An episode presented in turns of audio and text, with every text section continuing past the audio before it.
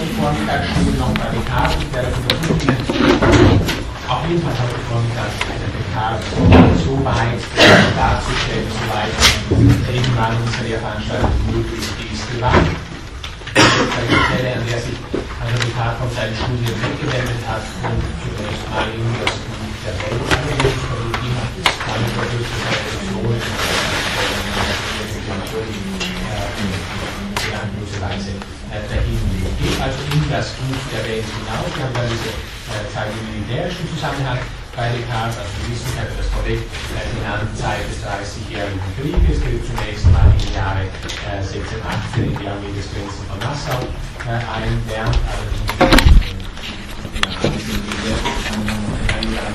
der Wissenschaft beispielsweise bekannten Isaac Beckmann, immerhin jemand der bedeutender Mediziner und Naturforscher in den Anfängen neuzeitlicher Naturwissenschaften wichtig ist, hat, so sagt zumindest die Überlieferung, auch erst Descartes eigentliches Interesse an mathematischen Grundlagen der Naturwissenschaften und methodologischen Probleme insgesamt äh, geweckt. Für diesen Naturwissenschaftler hat Descartes auch sein erstes Büchlein verfasst, ein Buch, das nicht äh, erschienen, also das nicht zu Lebzeiten erschienen ist, das Compendium Musicae, also ein Versuch auf mathematische Weise Musikalisches zu erklären. Das ist natürlich auch eine ganz alte Tradition, also bis Pythagoras auf jeden Fall. Der Größe auf jeden Fall äh, zurückgehen, allerdings nicht in der Weise, wie wir es hier versuchen, nicht mehr natürlich von Idealzahlen ausgehen, sondern äh, auf eine stärkere, also arithmetische, arithmetische Weise. Sicher 19 schon verlässt er die diese Armee wieder und schließt sich dann, scheint gleichgültig gewesen zu sein in seiner damaligen Lebensform, schließt sich dann den Streitkräften Maximilians von Bayern an. Da gibt es erste Überlegungen, Aufzeichnungen aus dieser Zeit, die auf seinen, ja nennen wir es auf seinen Ich-Beweis hin zulaufen.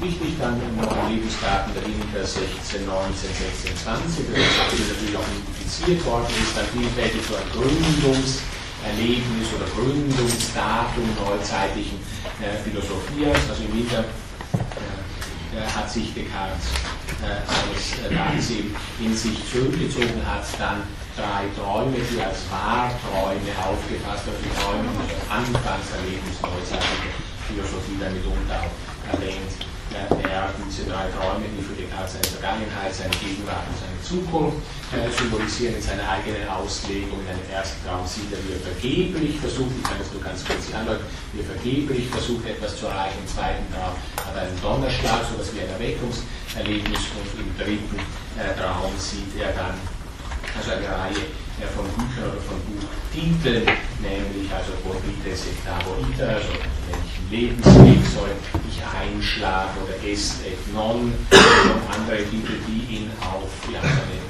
Berufung zu Philosophie und Wissenschaft jedenfalls hinführen. Äh, er fühlt sich dem Beruf Forschung anzustellen in Bezug auf die Gesamtheit äh, der Wissenschaften, äh, in Bezug auf Philosophie und sich äh, da ausdrückt. Hast also in äh, diesem Zusammenhang den Entschluss, sich vor nun an den Wissenschaften zu widmen, und zwar bedeutet das für ihn zunächst mal, sich einer allgemeinen Methodologie zuzuwenden. Also Wissenschaft, sagen wir nur die Wissenschaft, Philosophie beschäftigen, so heißt das zunächst mal für die Tat, wir müssen uns mit Methodenfragen beschäftigen, das natürlich auch gewisse Darstellung zu anderen frühneuzeitlichen Denkern, die immer wieder herauszeichnen könnte. Beginnt also im Jahr 1619 mit der Arbeit an seinen also erst an philosophisch relevanten Werken, dieses Konvent Musik jetzt mal weggeben, noch die kleineren Aufzeichnungen, äh, vorher die Regule ad Directionem Genii, also Regeln zur Ausrichtung der Erkenntniskraft, ein Werk, das sich mit der methodologischen Grundregeln zum Erwerb von kritikfestem Wissen beschäftigen soll. Beschäftigt sich mit diesem Buch zunächst bei 16, 19, 20, lässt das dann liegen und nimmt es erst in den Jahren 26 bis 28 wieder auf, ist unvollendet geblieben und erst äh, posthum erschienen. Es ist deswegen unvollendet geblieben, weil, und das ist für die Entwicklung Descartes wichtig dafür, dass wir einen eindeutigen Bruch in der Denkentwicklung Descartes haben, also einem frühen und einem späten System sprechen müssen. Deswegen ist das liegen geblieben, das Buch oder die Arbeit an diesem Buch, weil es Descartes zu klein geworden ist, wie er sich selbst ausdrückt, oder der Entwurf jedenfalls zu klein geworden ist. Es passt ja nämlich die Metaphysik im systematischen Zusammenhang nicht hinein. Äh, ich war gezwungen, ein neues Projekt zu entwerfen, ein viel größeres als das erste. Die eine, der an einem Wohnhaus zu bauen begonnen hat, der hat aber unerwartete Reichtümer gewinnt. Das sind seine metaphysischen ersten Einsichten, die vor allem mit dem Ich-Begriff und mit dem Gottesbegriff äh, zusammenhängen. Und daraufhin der Plan, der ändert, dass das begonnene Haus für zu klein ist und so beginnt er dann ein Haus zu bauen, das seinem Vermögen angemessener ist. Reist in diesen Zeiten noch kurz aus der Lebensgeschichte durch, Schüler reist also in diesen äh, Jahren durch äh, Deutschland, Holland und Italien, lebt dann von 1625 an in Paris, hat er einige Kontakte mit anderen wichtigen Autoren der frühen Neuzeit, die ich aber jetzt nicht Einzelnen besprechen kann, aber Sen beispielsweise, der als Ideentheoretiker beispielsweise, also wenn Sie näher etwa in neuzeitlich, frühneuzeitlich Ideentheorie, was ist denn eine Idee, welche Klassen von Ideen, und das übergleichen hineingehen, wichtige Diskussionen eingehen, eben auch für die Lebensgeschichte von Descartes. Wichtig ist, ein intellektueller Zirkel, in dem er da lebt in Paris, beschäftigt sich in erster Linie mit Theorie und auch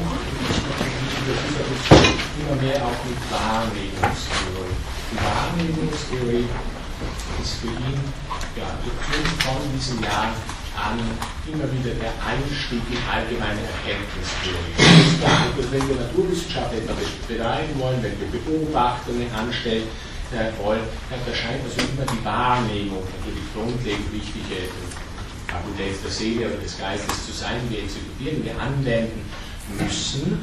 Und da ist natürlich die Frage der metaphysischen, erkenntnistheoretisch zunächst wichtig, was ist Wahrnehmung, was leistet die Wahrnehmung, wohin führt sie uns. Und das wiederum natürlich kann dann leicht zu einer Ausarbeitung einer kompletten Erkenntnistheorie führen, wenn man feststellt, ja die Wahrnehmung für sich genommen, es ist vielleicht isoliert überhaupt nicht festgelegt, es ist immer auf den Verstand oder Fantasie, die Imaginatio äh, verweisen. Also ausgehend sieht man hier schon schön leicht, glaube ich, ausgehend von naturwissenschaftlichen Fragen zurückgetrieben wird die Descartes zu einer allgemeinen Wahrnehmungstheorie, von dort zu einer allgemeinen Erkenntnistheorie und von dort an die antizipieren hinzu, dann letztlich zu seiner metaphysischen Grundlegung. Es gibt nämlich in der Erkenntnistheorie, in einer allgemeinen Erkenntnistheorie, auch so grundlegende Fragen, die sich selbst erkenntnistheoretisch nicht beantworten lassen. Was ist eine einfache Naturlehre für Descartes? Eine solche. Interessant ist ähm, dann in diesem Jahr äh, zunächst mal ein Buch, das er fertig schreibt, das nicht veröffentlicht, Le Monde, also die Welt, wenn man so will, zunächst eine weitgehend mechanistisch bestimmte Naturphilosophie, allerdings auch schon mit einigen metaphysischen Abschnitten. Also er will seine naturwissenschaftlichen Gedanken auch in diesem Werk bereits ein Fundament geben. Also die Naturwissenschaft, sie tragen sich nicht selbst. Das ist eine Einsicht, die er hier bereits hat. Übrigens auch zu dieser Zeit bereits kritisch gegen Galilei benutzt. Also die kritischen Äußerungen Descartes Galilei gegenüber. Da gibt es ja so, manche haben immer Schwierigkeiten, wie fassen wir das Verhältnis zwischen Galilei und Descartes auf der einen Seite, so extrem affirmative Äußerungen von Descartes an die Adresse Galileis, auf der anderen Seite eben sehr kritische Äußerungen. Man kann es kurz so zusammenfassen, also im Einzelnen, dort wo so bestimmte mathematische naturwissenschaftliche Probleme der Quatsch Descartes im Wesentlichen, wenn er da Galilei liest. Auf der anderen Seite aber sagt er, er hat, das ist wirklich das Zitat ist auch mal allerdings der öffentliche, sondern im Brief an Mersenne. Also er hat ohne Fundament gebaut, er hat sich nur stets den Einzelproblemen zugewandt. Das will schon der frühe Descartes auch in Le Monde nicht, sondern er will also hier ein Fundament, naturwissenschaftliche Überlegungen und sieht bereits, die Naturwissenschaft kann sich nicht selbst begründen, sondern wir werden zunächst mal zur kenntnistheoretischen Fragen jedenfalls zurückgetrieben, wenn wir ein Fundament für Naturwissenschaft brauchen.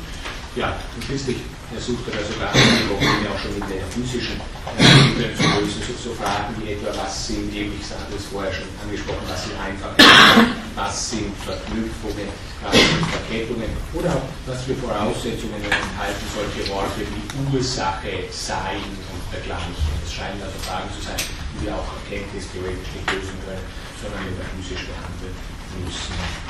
Ja, Descartes geht dann von Paris weg, nachdem er immer bekannt wird. Übrigens sagt er, das nicht veröffentlicht mit Monde.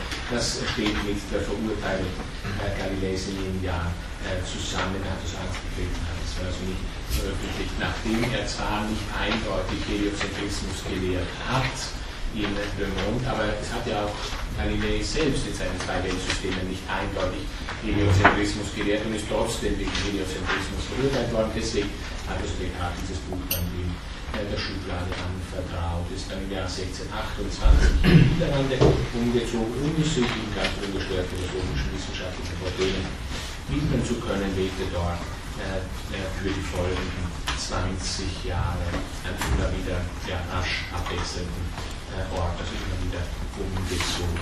Hm, immer stärker wird eben dieser Gedanke die Frage nach der objektiven Gültigkeit, ich glaube, das ist schon leicht kantianisch und transzendentalphilosophisch an, Frage nach der objektiven Gültigkeit naturwissenschaftlicher Lehren lässt sich mit naturwissenschaftlichen Mitteln nicht beantworten. Da muss Metaphysik betrieben werden. Kleines Zitat aus einem Brief aus dem Jahre 1630, wiederum an ihn zuvor Vater Mersenne, meine ich, dass alle, denen Gott den Gebrauch der Vernunft verliehen hat, verpflichtet sind, sie in erster Linie auch die Aufgabe zu richten, sich selbst zu erkennen, damit das ganz augustinisch natürlich nicht. Da will Augustinus, dass ich selbst fragt, was willst du erkennen, Gott und meine Seele, also die natürlich äh, hier bekannt auch äh, angeklingt. Damit habe ich mich bemüht, meine Vorstellung zu beginnen. Und ich sage Ihnen, dass ich die Grundlagen der Physik nicht zu finden vermocht hätte, wenn ich sie nicht auf diesem Weg gesucht hätte. Also durchaus ausgehend von diesen so revolutionären, neuzeitlichen Erfordernissen und Interessen, die bezeichnen, wenn wir so wollen, traditionalistischer äh, Fundament zurückgehen. Ja, ja, ich glaube, ganz wichtig, also Descartes in diesem Jahr natürlich tatsächlich auf dem Buch der Welt in sich selbst zurück, wie auch, ich zitiere es jetzt der Kürze halber, nicht mehr eigens, ja sogar eigentlich auch noch zu Buche, ein kleines zu Protokoll gibt. Daraufhin erscheint dann im Jahr 1637 der Discours de la Methode, die Abhandlung über die Methode, das erste Buch, das Descartes äh, veröffentlicht hat. Ein Methodenwerk, das sich in der Erstveröffentlichung noch Teilergebnisse, so in weiteren Stücken Teilergebnisse seiner mathematischen und naturwissenschaftlichen Forschungen anschließt, nämlich drei Stück vor. Das erste Teilergebnis wäre von eminenter Wichtigkeit, was die Wissenschaftsgeschichte angeht, die Geometrie, also die äh, äh, Geometrie, revolutionär natürlich, was Entwicklung analytischer Geometrie angeht und dann noch die Geometrie, also seine wäre vor allem von der Lichtbrechung, aber auch allgemeiner Wahrnehmungstheoretisches enthalten. Das ist ein gewisser Bezugnahme darauf, wenn man auch bei Berkeley da wir sehen, Berkeley der Wahrnehmungstheorie und der Wahrnehmungspsychologie äh, hohen Bekanntheitsgrad erreicht. Das interessiert also Descartes auch, Theorie der Lichtbrechung, allgemeine Wahrheitstheorie, wahrnehmungstheoretisches Wie kommen wir dazu, perspektivisch zu sehen und andere Fragen was interessant ist, inwiefern müssen da auch Leonardo zusammenarbeiten, ähnliche Optionen, die er da aufstellt. Ja, schließlich noch die Meteor, also sich mit Himmelserscheinungen ja, beschäftigen. In den folgenden Jahren 37 bis 40 beschäftigt er sich immer äh, ausschließlich mit metaphysischen und erkenntnistheoretischen Fragen. 41 erscheint dann das metaphysische Hauptwerk Meditationes in Brünnheim. 4, der zweiten, der zweiten Hälfte des äh, relativ korpulenten Titels äh, nach soll es in diesen Meditationen um die Existenz Gottes und die Unsterblichkeit der menschlichen Seele oder zumindest die Existenz Gottes und Abtrennbarkeit der menschlichen Seele vom Körper. Im Wesentlichen ist da kein großer Unterschied zwischen Unsterblichkeit und Abtrennbarkeit. Manche halten es für einen großen Fortschritt, dass er in der zweiten Auflage halt von Abtrennbarkeit in der ersten von Unsterblichkeit mit der Nachvereinbarkeit ist ja nur das altgeistliche Wort für Unsterblichkeit. Ja, dieses Werk äh, wurde vor der Publikation von Mersenne einigen sehr bedeutenden Gelehrten der Zeit geschrieben. Die Einwände, die machten, Hobbes etwa, auf den ich davor bereits gelesen habe, aber auch Caperus und andere, wurden dann zusammen mit dem Werk und der Wiederholung bekannt auf diese äh, Begegnung äh, Descartes wird natürlich immer berühmter, wird auch immer stärker realisiert. Auch in Holland äh, kann er äh, offenbar nicht, auch in den Niederlanden kann er nicht mehr allzu ruhig leben. Wichtig noch, was seine äh, ja, wichtig vielleicht noch nur was die Publikationen angeht, kurz erwähnt, die meines Wissens nach immer noch merkwürdigerweise immer noch nicht übersetzte Epistolat Boetium, also ein langer Brief aus dem Jahr 1643, einen Rektor der Universität Utrecht, der ihn sehr stark kritisiert hat, der auf theologischen Gründen heraus Descartes versucht, da zu zeigen, dass seine mechanistische Naturphilosophie, die Brief also mechanistische Naturphilosophische, dass die keineswegs in theologische Probleme hineinführt. 43 auch noch wichtig, Beginn des Briefwechsels mit Prinzessin Elisabeth von Böhmen, die ja inzwischen auch nach der Niederlage des Württembergs in den Niederlanden im Exil lebte. Wichtiger Briefwechsel, das hatte ich ja immer von den Texten her, lässt diesen Briefwechsel beginnt sich Descartes in Wirklichkeit erst zu beschäftigen mit solchen Fragen wie, ja, was sind die Emotionen? Oder wie entstehen Gefühle? Was sind äh, ihre Funktionen? Überlegungen, die er in seinen letzten Jahren besonders stark gestellt hat. Natürlich, das kann man schon von vornherein vermuten, besonders schwierige Themen äh, für sein Werk, nachdem er, dazu kommen wir alle jetzt erst gleich, das nur vorweg, nachdem er grundsätzlich, ist Ihnen vielleicht auch der bekannte Substanzendualismus ausgeht.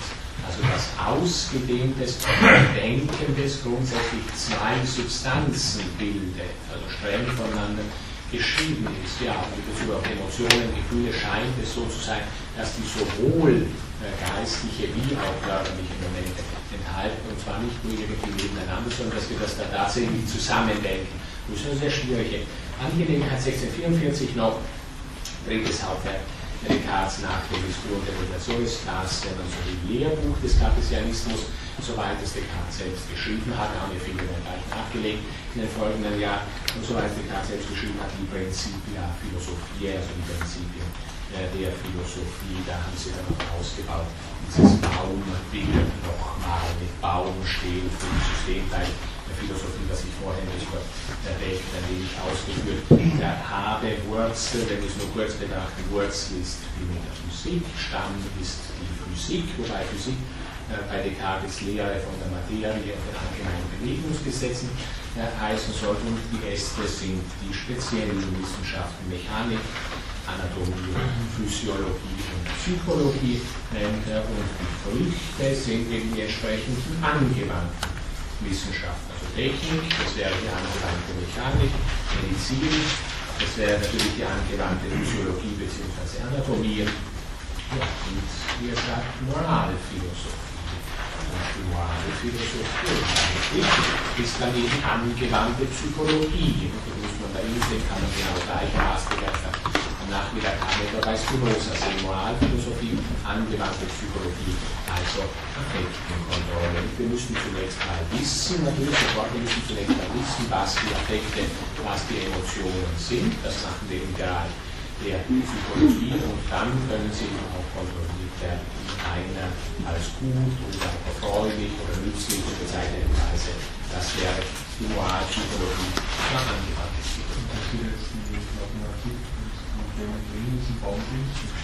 ja, die hat er in der, wir in der Tat in den Stamm hineinnehmen, und zwar deswegen, weil die Physik, also der Grundteil der Philosophie von vornherein mathematisch gearbeitete Physik ist.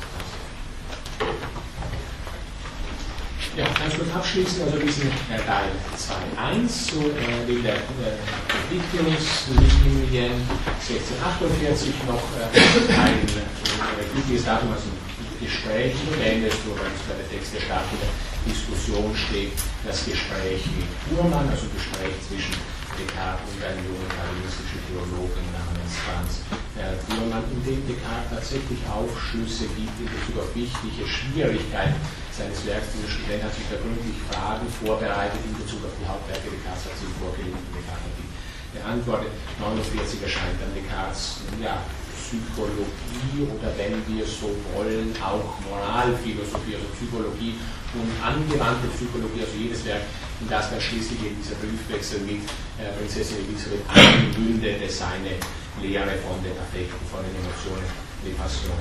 Im Jahr 1749 hat Descartes dann auch, das ist ja bekannt, alles auch umstritten, bis auf manche Dinge, die damit zusammenhängen, hat Descartes eine Einladung Königin Christina von Schweden erhalten, an den Hof in Stockholm zu kommen und sie eben dort in Philosophie zu unterrichten. Hat schon eine längere Korrespondenz zwischen den beiden gegeben, die dann vorangegangen ist. Descartes wollte nicht, zögerte nicht, zögerte, ging dann also doch nach Stockholm, hat also die Kälte dort nicht lange ertragen und ist am 11. Februar 56 in Stockholm gestorben. Ja, damit bin ich in dem Abschnitt, da ist ein grober Überblick, dem Abschnitt 2.2 äh, drin einige Bemerkungen zu dem frühen methodischen Werk, dem Werk Regule Aspirationen in Genius. Es gibt Leute, die stellen dieses Werk extrem hoch, auch insgesamt, was die neuzeitliche Philosophie angeht. Ich darf da mal Gadamer zitieren, Gadamer ist jetzt zwar nicht der Karl Bachmann, aber er hat folgende Wendung äh, drin und das ist eine Wendung, die für viele andere hier auch stehen kann. Descartes wirklicher Traktat von der Methode, also Unterschied zu jener Abhandlung über Methode, wo das eben der Titel ist, aus dem Jahr 37 der Abhandlung die Methode, das ist ein wirklicher Traktat von der Methode, so meint er sogar dann noch viele andere, seine Regeln, also die Regule, das eigentliche Manifest der modernen äh, Wissenschaft. Ich glaube, Dr. Ford ist erst lange nach seinem Tod erschienen, da geht jetzt sehr nachdenkliches Meditieren um die Vereinbarkeit der mathematischen Naturkenntnis mit der Metaphysik im ganzen Zeitalter die Aufgabe gestellt. Naja, man kann es also nicht so streng auseinandernehmen. Wir hatten vorher schon gesehen, auch dieses Methodenwerk, dieser Methodentraktat ist in einer Zeit geschrieben, in der Descartes bereits weiß, also letztlich können wir mathematische Naturerkenntnis oder Methodenüberlegungen nicht so isoliert betreiben, sonst machen wir nämlich das, was Galilei macht. Wir bauen letztlich ohne Fundament. Wenn wir wirklich mit Fundament, auch methodologisch oder mathematische Naturwissenschaft betreiben wollen, brauchen wir natürlich dieses meinetwegen nachdenkliche Meditieren über die Vereinbarkeit mit mathematischer Naturwissenschaft. Wir sehen also in diesem Zitat eigentliches Manifest der neuzeitlichen Wissenschaft. Es ist aber sicherlich richtig, dass die neuzeitliche Wissenschaft extrem methodologisch bestimmt ist. Das ist mit Sicherheit zutreffen und dass sie auch dazu zumindest geneigt ist oder dazu tendiert, metaphysische Voraussetzungen methodologischer Überlegungen eher auf die Seite zu geben oder eben Hypothesen erreichen, also selbst wieder Verstandesnaturwissenschaftlich abzuhalten. Nehme ich ein paar Punkte aus diesem doch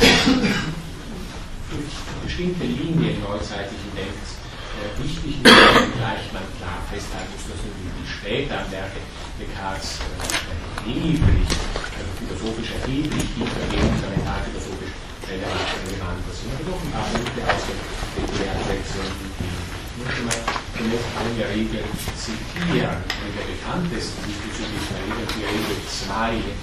Also, Regel grundsätzlich beschrieben, wie wir denn vorgehen sollen, erkenntnismäßig, auf dass wir eben kreditsichere, einwandsimmune Erkenntnis erreichen. Und da es in der Regel gleich festgehalten, nur mit solchen Gegenständen darf man umgehen, zu deren zuverlässiger und unzweifelhafter Erkenntnis unsere Erkenntniskraft offenbar ausreicht. Zitat Ende. Zuverlässige und unzweifelhafte Erkenntnis. Und Zweifel oder die Zweifelsmöglichkeit ist von Anfang an da. Bei Descartes, wenngleich er zu dieser Zeit noch nicht seine Lehre vom Radikalismus entwickelt hat. Was soll eigentlich äh, diese Wortzusammenstellung Zerbernet indubitabam Promotionen da heißen, also sicher und unbezweifelbar? Ähm, Descartes erläutert das so, alle Wissenschaft ist zuverlässige und evidente Erkenntnis, Evidenz und Unzweifelbarkeit, so müssen wir schließen aus diesen beiden Zitaten zusammengenommen, Evidenz und Unbezweifelbarkeit sind hier vorläufig unterschiedlich. So wissenschaftliche Erkenntnis ist unbezweifelbar. Und fragt sich Descartes, wo ist denn so etwas wirklich unbezweifelbar ist gleich wissenschaftliche Erkenntnis. Und er stellt fest, dies trifft ausschließlich auf die Mathematik zu, ebenfalls in Bezug auf alles, was bisher entwickelt worden ist. Da gibt es natürlich Schwierigkeiten, die sehr bald entdecken wird, weil der Inhalt dieser Regel 2 selbst ja nicht mathematischer Natur ist. Also insofern die, diese methodologische Überlegung selbst in einen gewissen Zwischenstatus gerät, was ihre eigene Dignität angeht. Jedenfalls in Bezug auf bisher entwickelte Wissenschaften, Zitat, so, dass allein Arithmetik und Geometrie von jedem Makel der Falschheit und Ungewissheit frei sind. So hinsichtlich für die Schwierigkeiten setzen wir zuverlässige mathematische Wissenschaften äh, gleich. Äh, dann gibt es äh, dann muss man Frage stellen, wie der Status der Methodologie der Mathematik geachtet ist und wie natürlich auch die Einschränkung von Wissenschaftlichkeit auf Mathematik dann gerechtfertigt werden kann. Also wissenschaftlich ist gleich mathematisch, kann natürlich die Einschränkung zuverlässiger Wissenschaftlichkeit auf mathematische Wissenschaftlichkeit dann nicht gerechtfertigt werden. Ein wenig bestimmter in die Methodenbestimmung. Physiker, also Wissenschaftlichkeit eine Unbezweifelbarkeit gesprochen, nachdem er festgestellt hat, sowas ist bisher ausschließlich in mathematischen Zusammenhängen äh, realisiert, was übrigens später nicht mehr seine Auffassung sein wird. Und später wird auch Zweifel in Bezug auf mathematische Zusammenhänge durchgeführt werden. Einige Jahre mehr später kommen wir zu den Methodenbestimmungen, die in der Regel gelehrt werden. Es gibt zwei äh, Methodenbestimmungen, das lasse ich in seinem Zusammenhang nicht so hinterher, bringt er dann noch eine dritte Methodenbestimmung rein. Den brauchen Sie nicht zu beschäftigen. Intuition und Deduktion, ohne Zweifel die zentralen Methodenformen der Regulae. Intuition und Deduktion, nicht wie wir es vorher hatten, bei welchen etwa Induktion und Deduktion mit diesem ganz klaren Vorrang der Induktion vor der Deduktion. Descartes spricht von Intuition und Deduktion, erkennt er zwar auch die Jetzt habe ich doch noch dazu erkennt er zwar auch die Induktion der Intuition unter dem Titel Enumeratio, also Enumeration, auf, allerdings nur sekundär. Also es gibt, nur nebenbei gesagt, es gibt bestimmte Wissensbereiche oder Gegenstandsbereiche, die sind in sich so unklar oder kompliziert, dass wir dort mit diesen beiden Methodenformen Induktion und Deduktion nicht auskommen. Und um doch ein wenig Gewissheit dort zu erreichen, brauchen wir dann die Enumeration, die Aufzählung. Aber für sich genommen ist die Aufzählung oder die Induktion also natürlich einen klaren Gegensatz zwischen diesen beiden ersten Deckern, mit denen wir uns da beschäftigen, zwischen Hegel und Descartes. Für sich genommen reicht die äh, Induktion niemals zu einer ja, sicheren Kenntnis äh, aus. Wir werden alle Tätigkeiten, sagt er uns, unseres Geistes durchgegangen, durch welche wir ohne irgendeine Furcht zu deutschen zur Erkenntnis der Dinge kommen können. Wir lassen nur zwei zu, nämlich Intuition und Deduktion.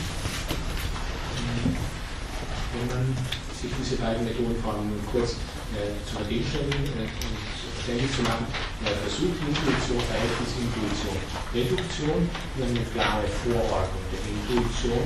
Bei Descartes Intuition soll der Deduktion zwar zum einen koordiniert sein, das haben wir vorhin in dem Zitat, sind die beiden Methodenformen, die uns hier interessieren. Auf der anderen Seite ist es so, dass die Deduktion der Intuition auch subordiniert ist. Die Induktion, also der Deduktion, vorausgesetzt ist. Und zwar gilt das im doppelten Sinne, also nicht nur in dem Sinn, das wäre gewissermaßen alt, geradezu direkt aristotelisch, nicht nur in dem Sinne, dass allen wissenschaftlich ernst zu nehmen, deduziert, intuitiv erkannte Ansatz- oder Anfangspunkte vorausgesetzt werden müssen. wir brauchen zunächst mal etwas, von wo aus wir deduzieren, dieses wird intuitiv erkannt. Das gilt auf jeden Fall für den Descartes der reguläre. Intuition ist der Deduktion vorausgegangen, weil wir Ansatzpunkte für die Deduktion benötigen. Aus der Luft heraus lässt sich nicht mehr deduzieren. Also einige Nature simplices und necessarie connexiones, einfache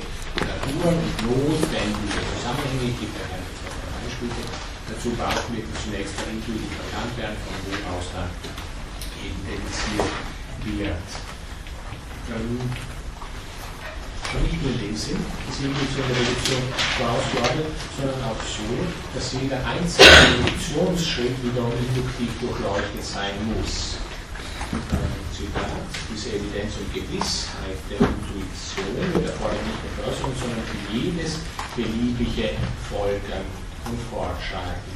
Äh, sagt also einer zum Beispiel 2 plus 2 ergibt dasselbe wie 3 plus 1. Wenn wir jetzt also versuchen, diesen Satz eindeutig äh, kritikfest zu erkennen und zu durchleuchten, 2 plus 2 ergibt das gleiche, dasselbe wie 3 plus 1, dann muss intuitiv gesehen werden, nicht nur dass 2 plus 2 4 ist und das 3 plus 1 4 ist, sondern darüber hinaus, Zitat, dass aus den beiden Propositionen jene dritte mit Notwendigkeit geschlossen wird. Also ein Schluss als solcher, das ist natürlich ein wenig schwierig zu denken, das müsste näher untersucht werden, ob was ich, was ich hier nur zum Teil machen kann. Also ein Schluss selbst, ein Schluss selbst wird als etwas hier aufgeführt, das induktiv durchschaut wird. Kann einen Schluss als solch induktiv durchschauen. Da stellt man sich schon die Frage, was bleibt dann eigentlich für den Bereich der Deduktion noch übrig. Mhm.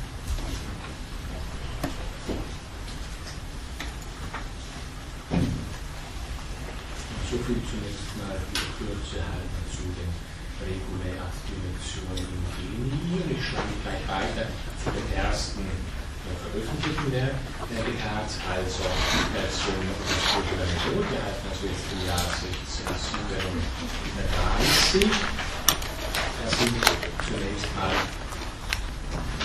ein Einordnungswerk mit sechs Abschnitten. Ich kann da nicht in alle einzelnen Abschnitte hinein. Der erste Abschnitt ist besonders wichtig für diese Stilisierungsmomente, die ich zuvor angehört habe. Also Descartes stilisiert sich als vollständige Anfänge in der Philosophie. Zum Teil auch diese Zitate, die ich Ihnen gegeben habe, dass er ein Buch der Welt studieren möchte und dann eben sich äh, Wir gehen gleich zu dem Abschnitt 2, zweiten Teil der Abhandlung über die Methode.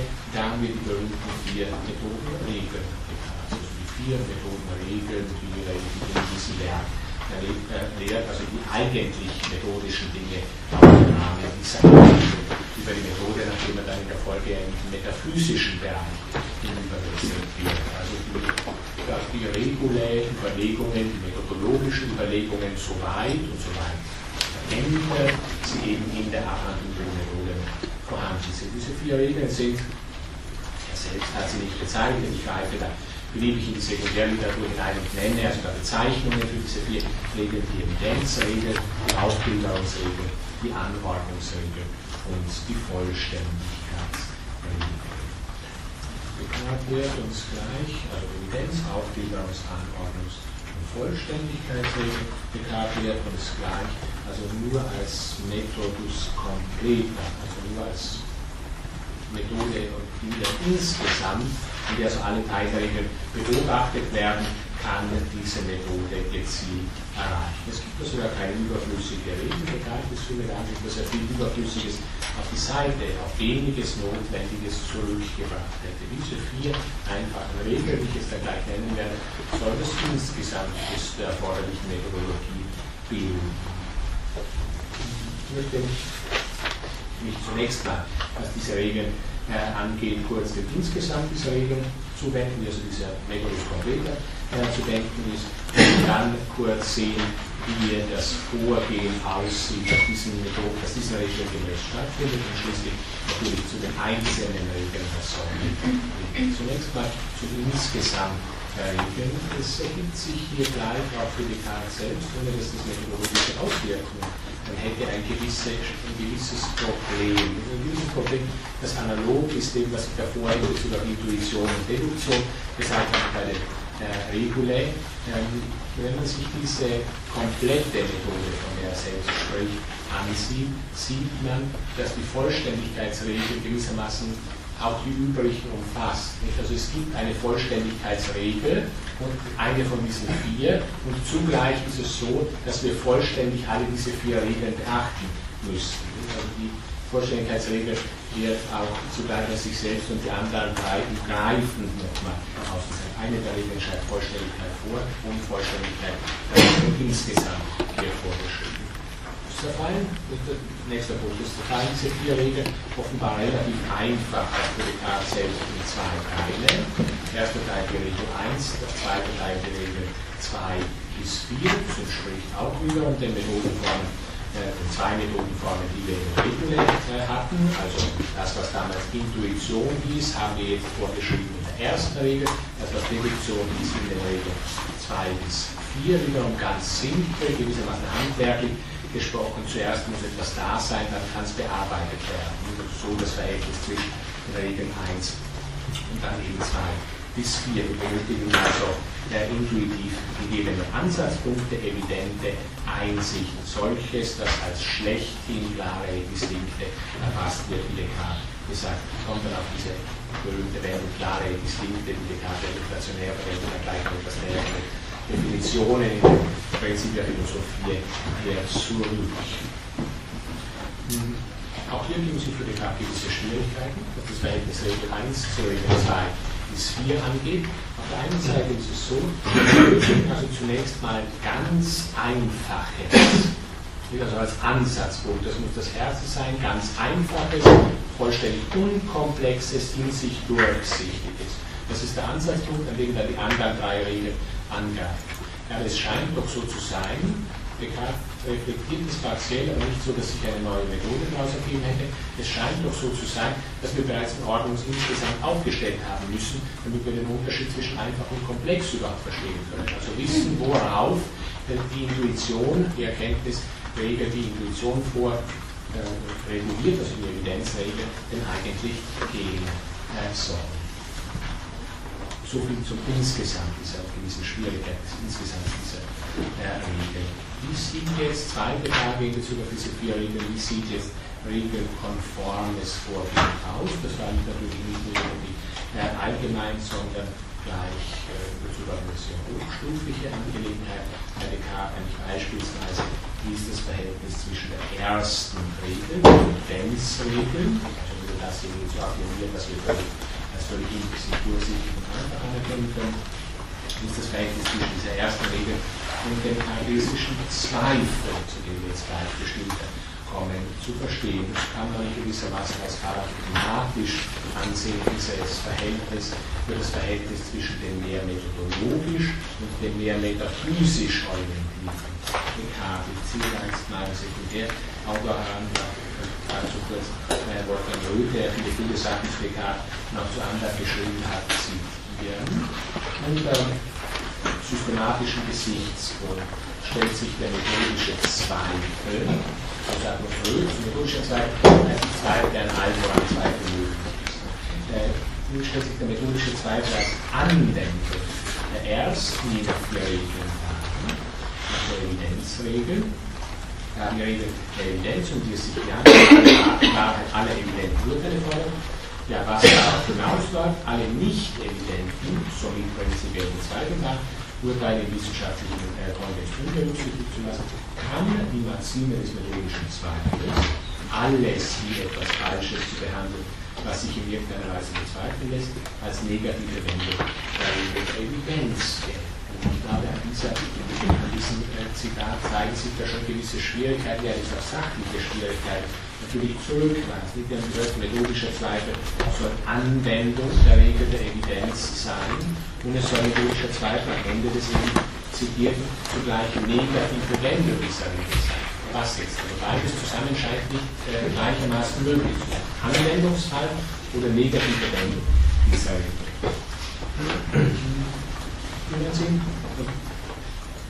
werden sehen, inwiefern tatsächlich der Radikale Descartes unter diese Anwendung gebracht werden kann. Ich deute hier schon an, dass es Diskussionen in der, in der Literatur es gibt, solche, die dieses affirmieren würden, dass sie sagen, wir bleiben bei diesem Regel insgesamt und ein Fall oder eine besonders eminente Weise, diese Regeln zum Einsatz zu bringen, das ist dann die charistische Metaphysik. Und natürlich auch andere sagen, in der charisstischen Metaphysik verändert sich eigentlich auch dieses Methodologische insgesamt. Nur hat Descartes seine ja, dann veränderte Methodologie nicht mehr eigens eben der Methodenregel bezüglich Reflektierens. Ich komme zu den vier Regeln. Regel 1. Diese erste Regel spricht von der Notwendigkeit, die Wahrheit einer Sache, sie dann auf evidente Weise, also wieder zu erkennen. Was heißt das? Das ausführliche Zitat, es ist also notwendig, sorgfältig Übereilung und Vorurteile zu vermeiden. Vorurteile, das heißt, in den aufklärerischen Sektor hinein, während Übereilung systematisch wichtiger ist bei Descartes, wie wir noch sehen werden, wir werden äh, sehen können, dass das eine wichtige Rolle in seiner Irrtumstheorie spielt. Irrtum wird grundsätzlich immer als Übereilung aufgefasst von Descartes der Gestalt, dass unser Wille rascher ist als unser Verstand. Also wir wollen dort schon urteilen, wo wir die entsprechenden verstandesmäßigen Daten erfüllt haben. Daraus ergibt sich aller oder zumindest aller grundlegende Irrtum.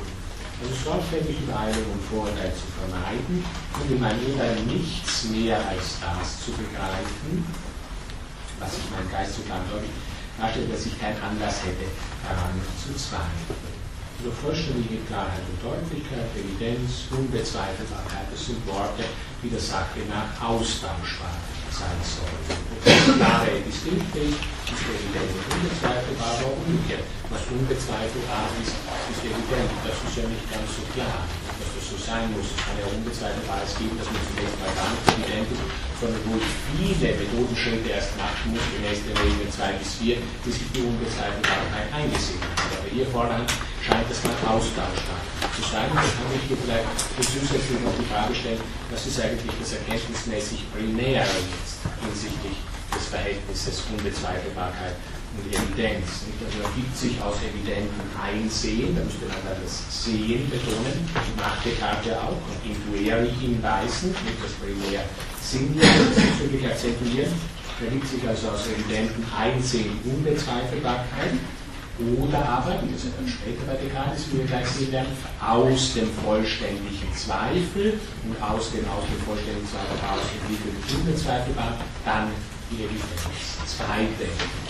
Die zweite Regel, die ja, jedes Problem in so viele Teile zu teilen, wie es machbar und wie es erforderlich ist, um es besser zu lösen. Man sieht also, da haben wir jetzt schöne Entsprechungen, glaube ich, auch wieder zu Denken hinüber. Wir gehen also von unserem Können aus. Mit Erkenntnisweise. Also von unserem Problemlösungskapazitäten, die bilden hier den Ausgangspunkt. Und von diesen ausgehend gibt es gewisse Erfordernisse für optimale Lösungen. Die werden dann dem jeweils gegenständlichen äh, Problem angesagt. Äh, Regel 3.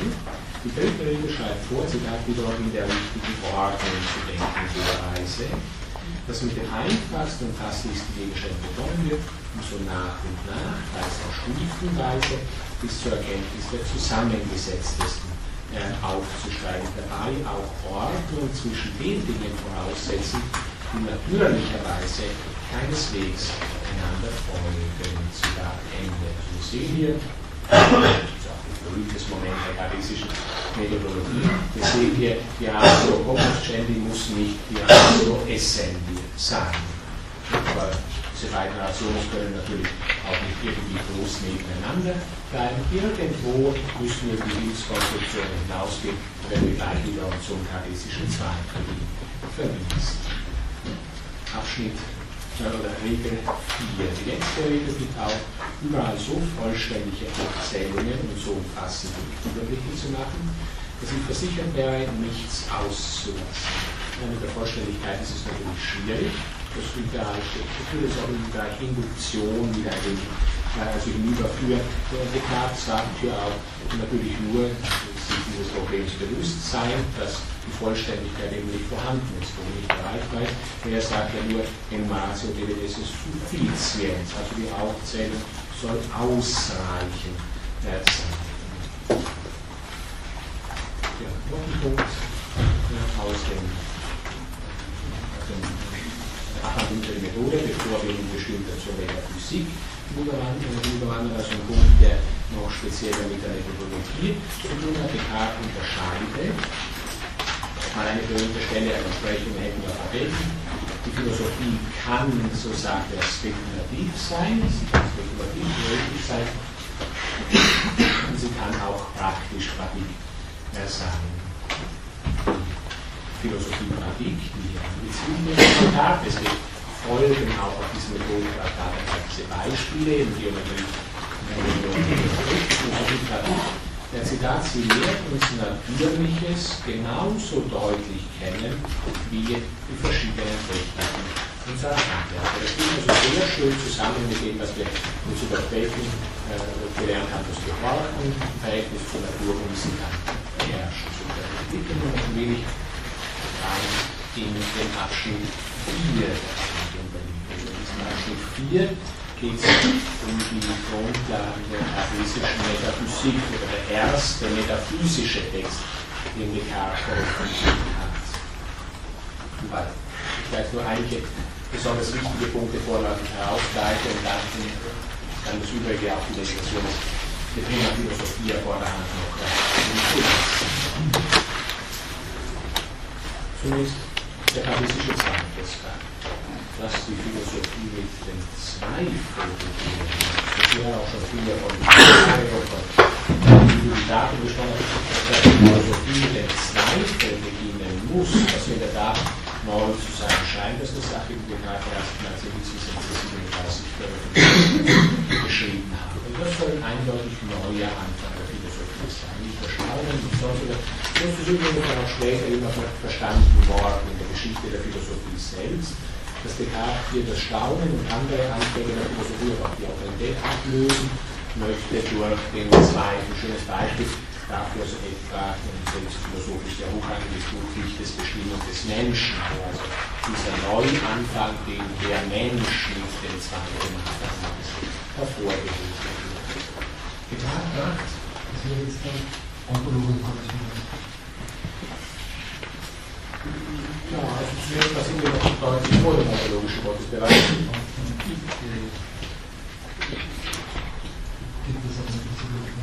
Also der ontologische Kosmos ist einer, der dann in den Meditationen für die Philosophie von, äh, Philosophie von Descartes geführt wird. Und der steht also in diesem Unternehmen drin, das sich anschließt an den vollständigen Zweifel.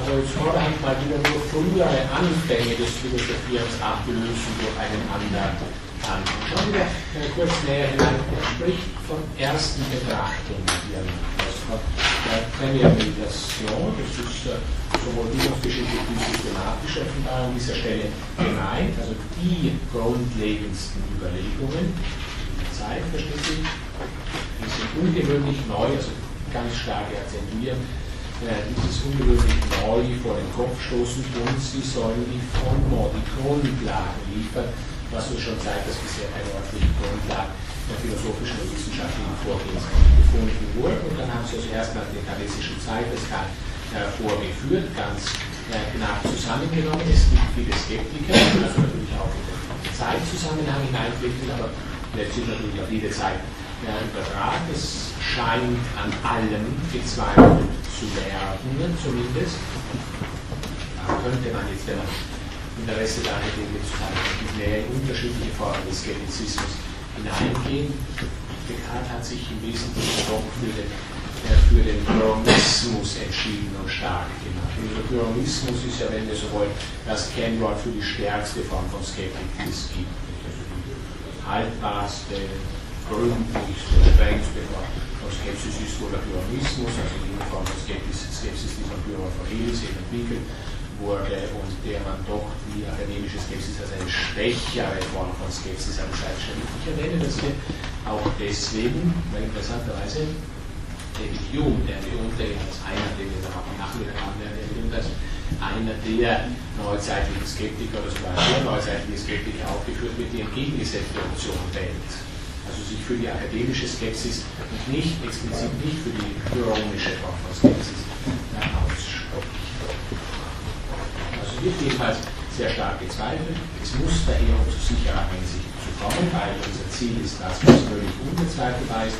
Also allem gezweifelt werden, woran Zweifel möglich ist, stellt Descartes hier fest, aber auf eine und methodische Weise. Sie dann eigentlich auf die Suche nach der Wahrheit begeben wollte, glaubte ich, ich müsse alles, was als völlig falsch verwerfen, die nur den geringsten Zweifel ausdenken könnte. Also wir sehen keine Wahrheitsgrade, Wahrscheinlichkeit nicht, jedenfalls solange wir Zuge dieses radikalen Zweifels befinden, sondern entweder etwas ist unbezweifelbar oder es ist völlig falsch. Auf diese Weise müssen wir fordern, wo in allen Zweifeln, voran Zweifel möglich ist. Gewisse Schwierigkeiten es die Möglichkeit, wie wir das der Descartes der Möglichkeitsbegriff, das heißt an allen Zweifeln, woran Zweifel möglich ist, in der Möglichkeitsbegriff steckliche Probleme, die Descartes nicht äh, gesehen hat oder wo er nicht stärker hätte zweifeln müssen. Ja. Dann wird uns also mitgeteilt, zunächst mal, das ist ja einfach, dieser Zweifelsgrund Sinnestäuschung, also unsere Sinne täuschen uns manchmal, wobei Descartes, das kann ich jetzt interessanterweise hier auch noch schon Überlegungen anstellt, wie ist das möglich? Also nicht nur das Faktum nennt, dass unsere Sinne uns manchmal täuschen, sondern auch Möglichkeitsverlegung. Jedenfalls im Zweifelsgang ist manchmal täuschen uns unsere Sinne, deswegen geben wir die Erkenntnisgebiete der Sinneswahrnehmung vollständig weg. Also ist es mit Erkenntnisgebiete der Sinneswahrnehmung nichts. Es lässt es ist an allen zu zweifeln, alles ist falsch zu halten was wir durch die Sinne und auch durch Vermittlung der Sinne, wie er sagt, eben mitgewirkt haben, was natürlich für die komplette Tradition eine banale Angelegenheit ist. Und dann, noch wichtig, hier der äh, Folgepunkt, dass ein zweites Gang überlegt sich noch etwas weiteres, nämlich es gibt Menschen, die sich beim logischen Schließen und auch bei einfachsten geometrischen Fragen täuschen und sich Fehlschlüsse zu Schulden kommen lassen. Ja, und so verwarf ich in den Gedanken, dass ich ihm so jede andere Täuschung und auch mehr alle Begründungen, was mir falsch lief, zuvor für Beweise gehalten hätte. Also nachdem es das gibt, das Bevorsteht ist sehr einfach, nachdem es das gibt, im mathematischen, auch logischen Zusammenhang passieren mitunter äh, Fehler, auch in sehr einfachen Fällen, und zwar auch von Menschen. Ich bin auch ein Mensch, eben deswegen ist es so, dass es grundsätzlich auch alles falsch ist oder als falsch anzusehen muss, was wir auf die Weise des Schließens oder auch des mathematischen Konstruktivierens erreichen. Es gibt also, so scheint es überhaupt keinen Bereich, der grundsätzlich täuschungsfrei wäre. Ja, und dann haben Sie die, äh, dann noch etwas zusätzliches Grund, den ich nur erwähne, mit dem das Traumargument. Also das ist natürlich jetzt ein altes Argument.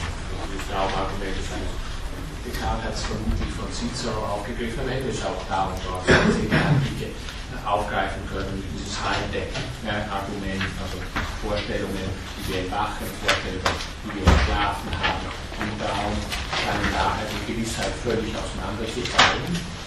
Häufig jedenfalls. Nicht? Also einer liegt jetzt wenn er träumt, dass er sich irgendwo ganz anders befindet. Wahrheit und Gewissheit völlig auseinanderfallen zusätzlich werden wir Traum und Wachen durch ein sicheres Kriterium unterscheiden. Also alle unsere Vorstellungen nicht behandeln oder nicht sicherer als eben unsere Bilder in unseren Träumen. Gibt gewisse Schwierigkeiten, wenn man also näher in den physischen Text hineingehen würde, wozu dieses Argument uns bringt. An dieser Stelle im Namen der Abhandlung über die Methode nichts Zusätzliches allein, das nicht ohnehin mit dem Argument vorher mit Schließen bereits ja, und den mathematischen Konstrukt, die ja darin enthalten waren.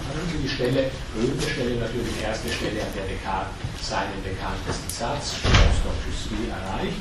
Ich zitiere die Stelle auch noch kurz, es fiel mir also auf, dass ich, während ich auf diese Weise zu denken versuchte, alles sei falsch, doch notwendig nicht, der ich dachte, etwas sei, dem ich also erkannte, dass diese Wahrheit, ich denke, also für mich so fest sicher ist, dass auch die ausgefallensten Unterstellungen des nicht zu erschüttern, habe ich zu entschuldigen, dass ich sie ohne Bedenken als ersten Grundsatz der Philosophie, die ich suchte, ansetzen könnte. Was versucht also Descartes? Er versucht skeptischer zu sein als Skeptiker, und zwar in der Weise, dass er ja, wenn wir das nur ganz kurz interpretieren, sind natürlich viele Schwierigkeiten damit dass er versucht, den Satz, ich zweifle an allem selbst in die Reflexion aufzunehmen. Also ein Satz, den ein Skeptiker auch sagen müsste, so meint er, ich zweifle an, und ein Biologiker sagt das ja zum Teil dann nicht, sondern sagen wir gar keine Sätze, vielleicht oder ähnliches, dass dann als besonders konsequenzskeptisch ergreift. Also der Satz, ich zweifle an allem, was passiert in einem solchen Satz oder im Vollzug, im Denken eines solchen Satzes, wie ich zweifle an allem, das Denken oder eben das Ich, also das Denken als Subjekt ausgedrückt, das Ich für Descartes, Denken als Subjekt ausgedrückt, das ist nicht etwas, das weggedacht werden kann. Indem ich sage, ich zweifle an allem, dann wird das Ich gesetzt und nicht aufgehoben, nicht weggedacht. Wird als Zweifel, Dubitare, eine Form von Kobitare, äh, wird im Zweifel oder als Zweifel gesetzt. Das ist Ausgangspunkt für Descartes, das Ich, das existierende Ich, das ich denke, als äh, Ausgangspunkt des, äh, des Denkens. Also ein gewisses, wenn wir so wollen, Descartes hat später viele Verdinglichungen vorgenommen, des Ichs, aber zunächst mal, wir würden sagen, wollen wir das Ende der Verdinglichung des Ichs. Und an allen Dingen kann gezweifelt werden. warum auch nicht. Aber an dem selbstbezüglichen Ich kann nicht bezweifelt werden, weil sie im Zweifel anwenden Dinge aus dem Gesetz vorgebracht Und da ist also hier, dass ich mich immer als die als Welten vorausgesetzt noch einen Punkt, bevor ich dann zu den Meditationsstunden wechsle, noch einen Punkt. Aus dem äh, aus der Diskurs der Methode aktiv, dann nicht so systematisch konsequent aber doch schon sehr wichtige, wie gesagt, in der späteren der Meditation. Wir springen jetzt etwas weiter. Er hat also dieses Fundamentum in Confusion erreicht, dass ich denke, ich bin eine erste absolute Einsicht in seinem System. Und jetzt stellt sich jetzt für die Tat natürlich weiter äh, die Frage, was in dieser enthalten ist, in dieser ersten Einsicht und warum sie eine absolute Einsicht ist. Natürlich, also wenn wir sagen, das ist absolut gewiss, dann müssen wir doch zumindest implizit schon wissen, was absolut gewiss sein bedeutet und impliziert. Das wird dann äh, explizit. Stellt sich also die grundlegende Frage, wie Wahrheit und Gewissheit in dieser Einsicht, ich denke, bin äh, zusammengehören, auf das es sich um eine absolute Einsicht handelt. In diesem Zusammenhang stellt Descartes zunächst eine Regel auf, eine Regel, die er später Regula Generalis nennen wir, nämlich alles das, was ich vollständig, haben wir schon wieder diese schöne Wortzusammenstellung, alles das, was wir vollständig klar und deutlich erkennen, ist wahr. Das enthält viele Schwierigkeiten, wie wir von der Meditation bisher noch sehen werden, weil oft meinen, tun wir doch schon in der Vergangenheit etwas deutlich zu erkennen, jetzt wissen wir aber, dass es Vorderhand für uns Name des Methode, so ist es wichtig. Descartes sagt uns, das ist ein transzendentalphilosophischer Ansatz bei ihm, wenn wir so wollen. Ähm, also alles das, was klar und deutlich ist, ist wahr oder Gewissheit ist gleich Wahrheit, das hat Voraussetzungen oder anders formuliert noch stärker als wir müssen nach den Bedingungen der Möglichkeit dessen fragen, dass Gewissheit ist gleich Wahrheit ist. Oder dass alles, was klar und deutlich äh, persidiert wird, eben auch wahr ist. Und zu den Bedingungen der Möglichkeit der Wahrheit dieser Regula äh, Generalis gehört das folgende. Ich zitiere hier nur noch eine Stelle, bevor wir in die Relation wechseln. Sogar das, was ich eben zur Regel genommen habe, nämlich die Regula Generalis, nämlich dass alle Dinge, die wir klar und deutlich begreifen, wahr sind. Das ist nur deshalb sicher, und da kommen wir jetzt näher ins Verhältnis natürlich Ich und Gottesbeweis, dass nur deshalb sicher, weil Gott ist oder existiert und weil er ein vollkommenes Wesen ist und alles in uns umgehört. Ich sage es mal ganz klar, damit an der Stelle nur vielleicht relativ deutlicher wird angesprochen von Solipsismus in Bezug auf Descartes. Also es kann sein, dass da ein Ich seine eigene Seinsgewissheit erkennt, Identität von Denken und Sein in ihm, und sogar Descartes sagt, ich denke, also bin ich eine der wirkmächtige Auslegung des alten parmenidischen Satzes, dasselbe sind Denken und Sein, dieses dasselbe ist das Ich, sagt. Descartes dazu, so weit kommen wir, aber das nicht aus sich selbst heraus zur Erkenntnis anderer Gegenstände, zu objektiver Gegenstandserkenntnis kommen wir nicht. Das sind gewisse Interpretationsmöglichkeiten, scheint bei Descartes so zu sein, wir benötigen ein Wesen, das uns selbst als Denken sein und unsere möglichen objektiven Gegenstände umfasst. Oder vielleicht nicht umfasst, aber von dem jedenfalls sowohl wir wie auch unsere Gegenstände abhängig sind, auf das dann auch Gegenstandserkenntnis und kreditfeste Gegenstandserkenntnis und nicht nur kreditfeste Selbsterkenntnis möglich ist. Und wenn man das so konzipiert, ist, so wird schon einsichtig, warum Descartes in beiden, das Metaphysik und Metallmetaphysik, Hauptwerk in dieser merkwürdigen Bewegung vorgehen muss. Zunächst mal Selbsterkenntnis, dann Erkenntnis äh, der Existenz des Deus oder der Existenz und der Wahrhaftigkeit Gottes und dann erst Gegenstandserkenntnis, weil Gott genau der Garant objektiver Gegenstandserkenntnis Erkenntnis ist. Also aus epistemologischen, aus erkenntnistheologischen Gründen heraus kommt dazu zu sagen, sagen zu müssen, ich muss zunächst mal Gottesbeweise führen, sollte sich auf die Existenz Gottes und auf zumindest ein Wesensmerkmal Gottes bezieht, nämlich dieses, dass er nicht Rezeptor, also dass er nicht Täuscher sein kann, wenn er bisschen motivisch noch einiges weiter dazu hört. Vielleicht nur assoziieren, dazu noch verständlicher zu machen, einigermaßen platonistisch vorgestellt dieses Erkenntnismodell, das wir hier haben. Nicht nur für Gott müssen wir die Idee oder die Idee des Guten in Bezug auf Platon einsetzen, dann hätten wir eine ziemlich starke Entsprechung zu dem, was hier Herr Descartes entwickelt. Ja, okay. Nein, jetzt sehe ich drei Klauseln, die Descartes hier, müssen wir nochmal zusammenzunehmen, drei Klauseln, die Descartes entwickelt hat, also zumindest mal grafisch, was seine Position an die mitgeteilt hat, wenn objektive Gegenstandserkenntnis möglich sein können soll, dann müssen zumindest einmal drei Dinge gelten. Es muss gelten, Gott ist, also die to exist hier sagt, dann er ist ein vollkommenes Wesen. Als zweite Klausel und drittens schließlich alles in uns stammt von Gott, wenn diese drei Dinge nicht gezeigt werden äh, können, dann gibt es auch Schwierigkeiten mit dieser allgemeinen Erkenntnis, die von der davor geredet haben. Ich möchte vielleicht ganz kurz, ich habe es schon mehrfach am Ende doch dieses Abschnitts über die Diskurse der Methode noch was zu den äh, klare jetzt Distinkte sagen. Also klare jetzt Distinkte dort zusammenstellen, die wir bei den Karten immer wieder haben. Wir haben es schon bei den Methoden wir haben es physisch jetzt immer wieder äh, entscheidende äh, Belegstellung, der wichtigste Abschnitt, der uns klärt, was klar und deutlich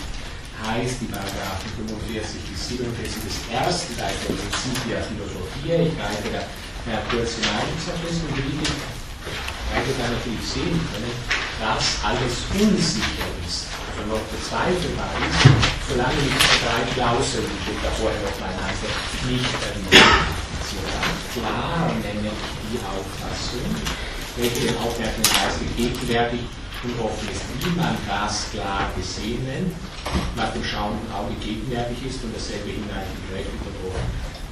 Deutlich nenne ich die Auffassung, die erstens klar und zweitens von allem anderen abgetrennt unterschieden ist, dass sie nichts anderes als selbst Klares in sich enthält. Zitat Ende. Wir sehen also zunächst mal, was deutlich ist, ist klar. Was klar ist, muss nicht deutlich sein. Also auch, dass eine Vorstellung auch deutlich ist, sind weitere Erfordernisse äh, gegeben. Wir versuchen eine klare Auffassung, sinnlichen klaren Auffassung beispielsweise, kann so noch vieles zusammengestückelt, also ein Sinn Ganzes versenkt sein, dass wir in Einzelnen nicht klar durchschauen. Das Ganze durchschauen wir aber klar. Dann ist das klar, aber nicht äh, deutlich.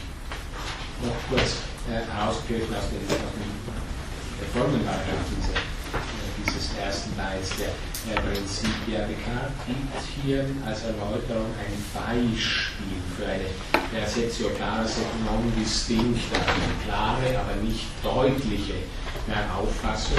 Und dies ist die Perceptio doloris, also die Auffassung des Schmerzes. Zumindest dann, können wir interpretieren, glaube ich, sagen zumindest dann, wenn der Schmerz, so sagen wir körperlicher Schmerz zunächst mal, wenn der Schmerz äh, sehr stark ist, also unser Bewusstsein einigermaßen exklusiv beschäftigt, ohne dass wir da als die Sonntag damit verblüffen würden, dann ist seine Auffassung, wie der Descartes sagt, gleichsinnig, also vollständig. Klar. Trotzdem kann sie weiterhin undeutlich sein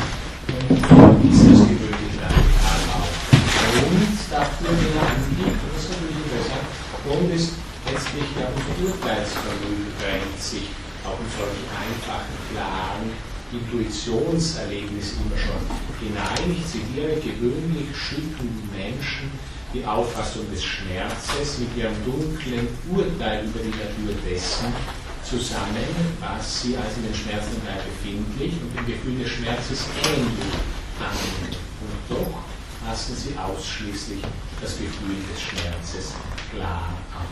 Am Ende scheint aber so etwas wie einen reinen Schmerz zu geben, also alle unsere Überlegungen, wie der zustande kommt, wie er zusammenhängt, wo er sich befindet im Vergleich, wo alles aufgeht. Seine Isoliertheit ist dieser reine Schmerz klar aufzufassen, klar aufzufassen. Aber der Mensch scheint auch Urteilungslebewesen zu sein, wie uns Descartes gleich mitteilen will. Ist zunächst mal denkendes Lebewesen, Descartes diese Definition, also die erste aristotelische Definition des Menschen, der nicht so gut gefällt, der will ja nicht sagen, der Mensch ist äh, Animal Rationales, oder will zunächst mal sagen, der Mensch ist Denken oder ist Kommunikation. Oder er scheint das Urteilen des Lebewesen zu gehört das Urteil dazu, der Mensch ist fundamental mehr Denken, er ist Kommunikans. Und deswegen haben wir uns Urteilen immer schon unsere klar Erlebnisse eingedrängt, weswegen es auch dazu kommt, dass es wenn wir uns das alltagspraktisch überlegen, dass es so irrsinnig viele klare, aber nicht deutliche Auffassungen gibt nach Descartes. Also es ist ein sehr kleiner Teil unserer Rezeptionen und Auffassungen wird sowohl klar wie auch deutlich sein. Also sehr viele klar, aber nicht. Ja, das war noch ein Zusatz am Ende dieses Abschnittchens 2, äh, 3 äh, zur Abhandlung über die Methode. Zum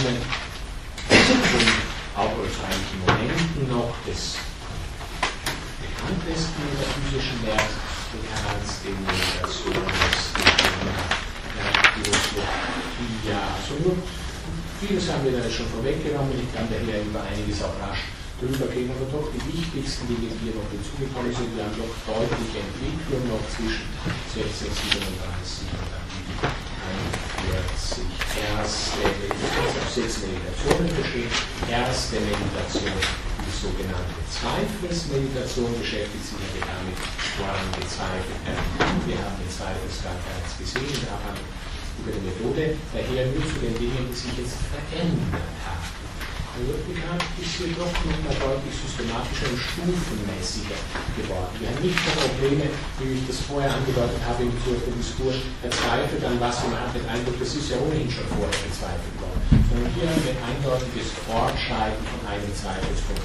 Die nächsten vier Stufen, die Zweifelsargumente, Sinnesdeutschen, Wahnsinn, Raum, Genius, Malignus. Ja, ich gehe wenig noch hinein, was diese vier, äh, was diese vier Argumente angeht. Zunächst mal eben das Raumargument, also das dritte Zeigungsargument, und dann natürlich vor allem über zu dem vierten Zeigungsargument, weil das eines ist, das wir in der Abhandlung der Methode noch überhaupt nicht haben. Also zunächst mal, was Raum, zweites Argument 3 äh, angeht, gleichermaßen entwickelt wie in der Abhandlung über die Methode. Jetzt erinnern Sie, also die Abhandlung die Methode des natürlichen Skeptizismus, äh, theoretischer und historischer Hinsicht eine wichtige Angelegenheit. Die Abhandlung über die Methode schien es so zu sein, das Traumargument ist das Zweifelsargument. Ist das stärkste skeptische Argument, das es gibt. Und Descartes will an allem gezweifelt haben, indem er das Traumargument vollzieht. Traum ist Auseinanderfallen von Gewissheit und Wahrheit, erstens mal. Plus zweitens, ich kann Traum und Wachen nicht durch ein sicheres Kriterium voneinander unterscheiden. Und dies gilt wesentlich natürlich auch gegenwartsbezüglich, nicht nur Rückblick, vielleicht auch Vergangenheitserlebnisse. Das schien das Zweifelsargument zu sein. Jetzt, diesbezüglich auch sehr Cicero nahe. Also auch Cicero scheint ja zumindest allerdings aus Kritizismusgründen auch ein bisschen schwierig zu sehen, aber scheint auch zumindest zeitweise das für das stärkste Zweifelsargument gehalten zu haben. Da wird alles Frauenargument. Jetzt sehen wir schon vom Aufbau der Angelegenheit her, Descartes bringt nachher noch ein Argument, nämlich das Genius Malinus Argument. Insofern müssen wir mal sehen, er denn, dies widerlegen zu können, dass das Traumargument das Zweifelsargument ist? Das ist nur unbezweifelt, wenn wir dieses Traumargument äh, nachvollziehen. Und bekannt werden auch hier in Meditationes Unterschiedslosigkeit von Traum und Wachen in der Vorgang. Also wir können nicht unterscheiden was jetzt Raum, was Wachbewusstseinsinhalt ist.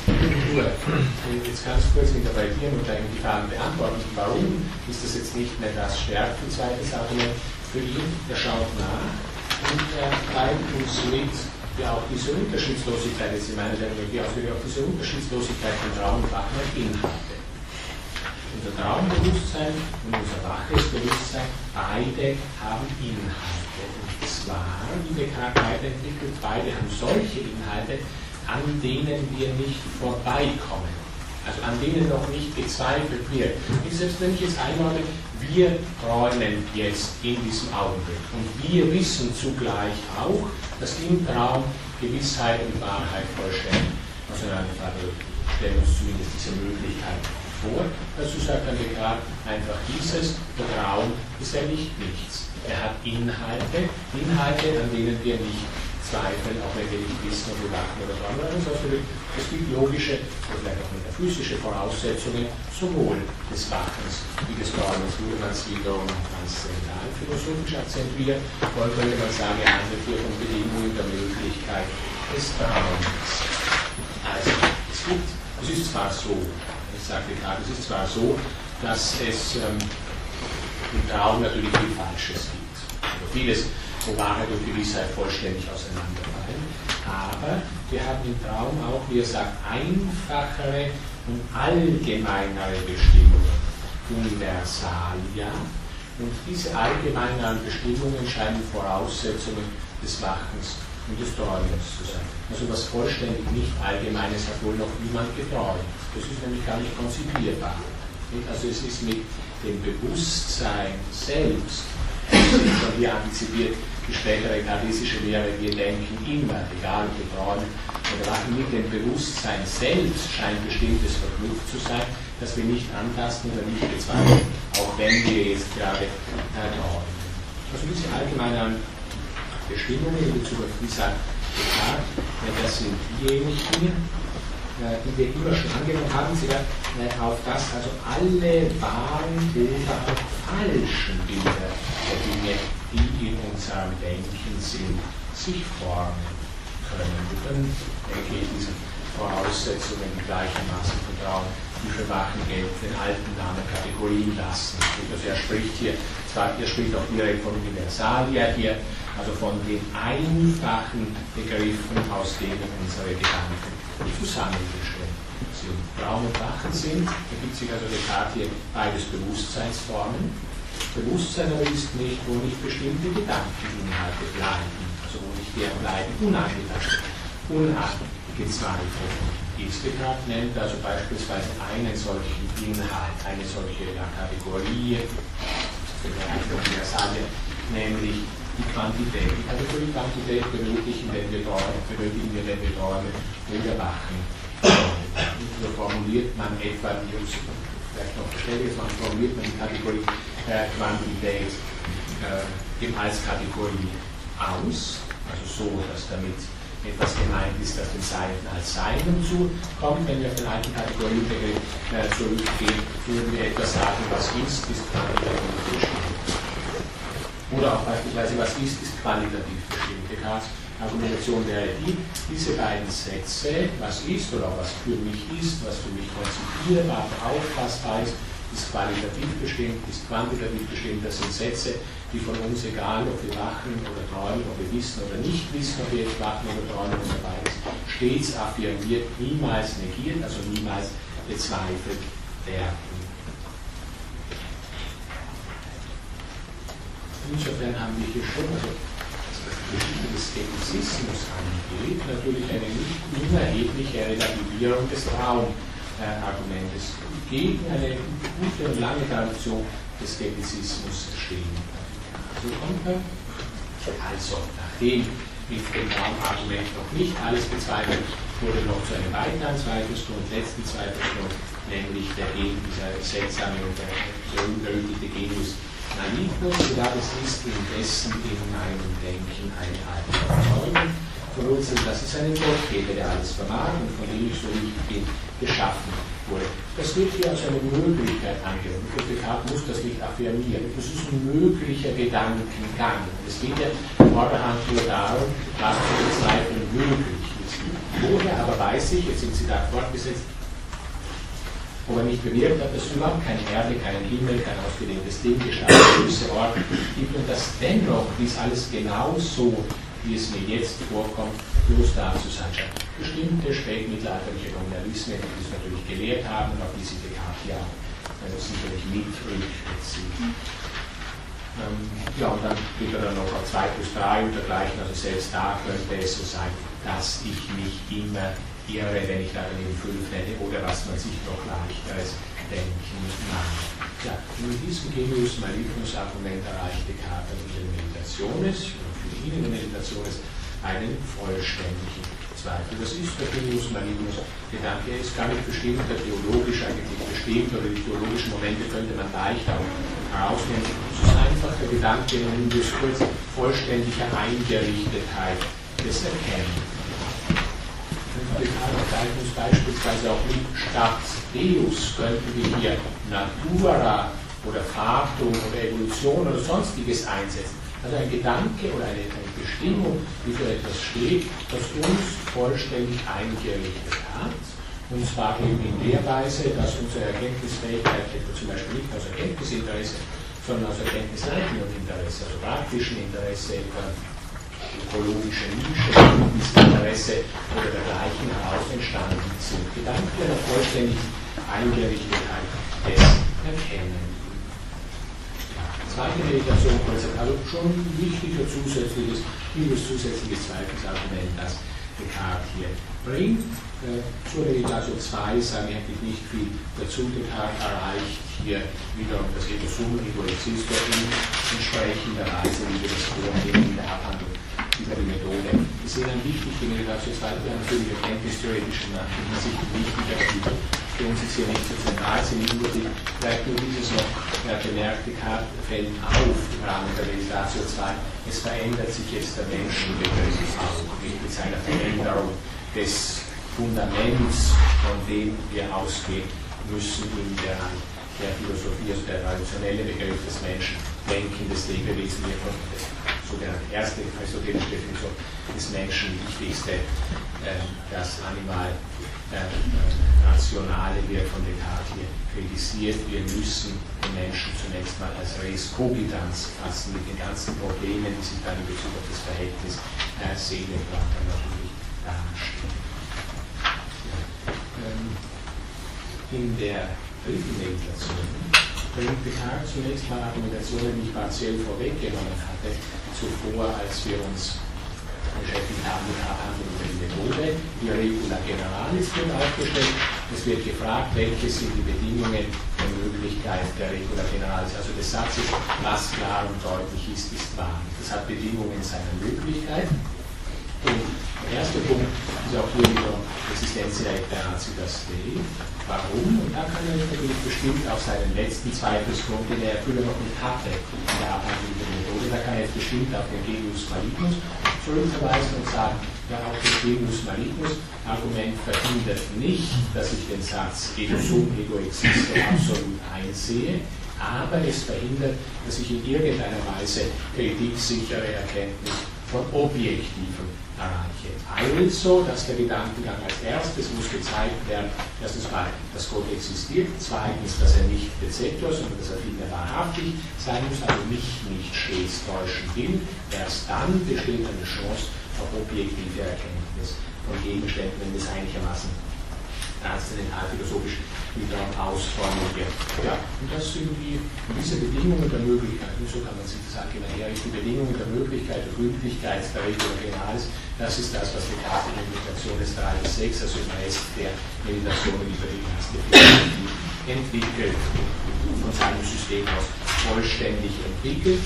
Ich will nur kurz hinein zu dieser natürlich berühmten und der wichtigen Angelegenheit, gerade auch wenn wir auf das Folgende sowohl Entwicklung des neuzeitlichen Rationalismus wie dann auch Kritik diesbezüglich von Aufklärung Zusammenhangsseite erblicken, die große Thematik Gottesbeweise.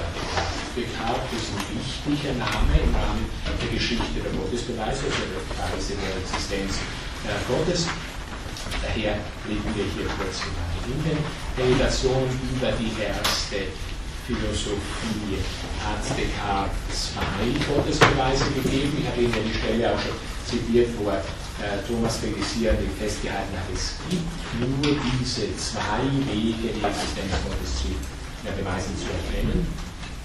Erst Gottesbeweis, den er gibt. Man muss hier immer sehen, das verstehe ich diesen etymologischen Zusammenhang weil wir die Regula Generalis brauchen, weil aber die Thematik Existenz Gottes grundlegend ist diesen erkenntnistheoretischen Zusammenhang, deswegen kommt Descartes jetzt in den Gottesbeweissektor äh, hinein. Erster Gottesbeweis wird unterschiedlich bezeichnet. Manche sprechen von den ideentheoretischen Gottesbeweis. andere sprechen von dem egologischen Gottesbeweis. Also egologisch klingt zwar etwas weniger hübsches, aber vermutlich doch die äh, bessere Bezeichnung. Also egologisch, das würde jetzt zunächst mal nur so viel heißen, wie aus dem Ich, aus dem Ego heraus. Und man kann sich von vornherein klar machen, also in diesem weichen Sinn zumindest muss der erste Gottesbeweis egologisch sein wenn überhaupt ein Gottesbeweis führbar sein soll, weil es ja nichts anderes als das Ich bisher als sicher erkannt. Alles, was sonst noch sicher sein soll, muss entweder in mich gefunden oder aus dem Selbst abgeleitet werden. Nichts anderes steht vor der Hand.